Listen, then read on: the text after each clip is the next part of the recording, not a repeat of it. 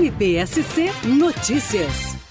Vistoria constata desrespeito às normas de acessibilidade na revitalização da Avenida das Rendeiras, em Florianópolis. Principal falha seria o uso de pisos guias no lugar onde deveriam ter sido instalados os pisos de alerta de risco às pessoas cegas ou com baixa visão.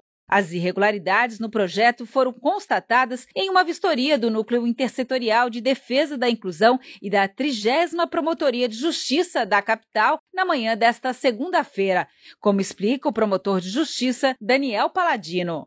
Tem hoje essa vistoria aqui na Avenida das Rendeiras, Alagoa da Conceição, envolve além do Ministério Público, Conselho de Engenharia, Conselho de Arquitetura aqui de Santa Catarina, além da comunidade cega e outras entidades que representam as pessoas com deficiência.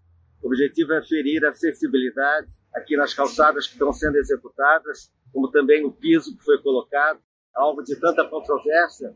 E nesse momento nós verificamos, conversando com as pessoas também, com os cegos, com os técnicos, que houve uma incorreção no projeto né, e a execução precisa ser refeita, inúmeros ajustes precisam ser refeitos, por exemplo, a colocação do piso guia, onde deveria ser o piso alerta, já como uma advertência de segurança para as pessoas cegas, isso precisa urgentemente ser sanado. A obra ainda não está pronta, é bem verdade, mas antes da inauguração dela, a gente imagina que esteja tudo consertado, de acordo com a recomendação que nós mandaremos ainda essa semana à Prefeitura e à Secretaria de Infraestrutura.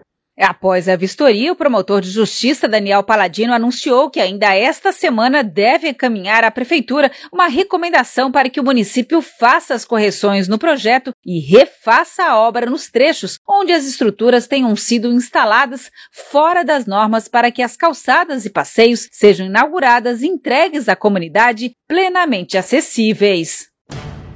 MPSC Notícias com informações do Ministério Público de Santa Catarina.